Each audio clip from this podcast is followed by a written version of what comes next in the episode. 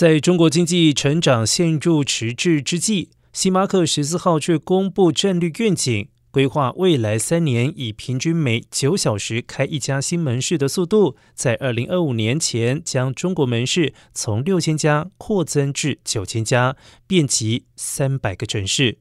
如果依全中国门市数量计算，目前中国咖啡连锁市场的霸主是本土品牌的瑞幸。截至六月底，已经超越星巴克，达到七千一百九十五家门店，而星巴克截至八月底则为五千八百二十四家门店。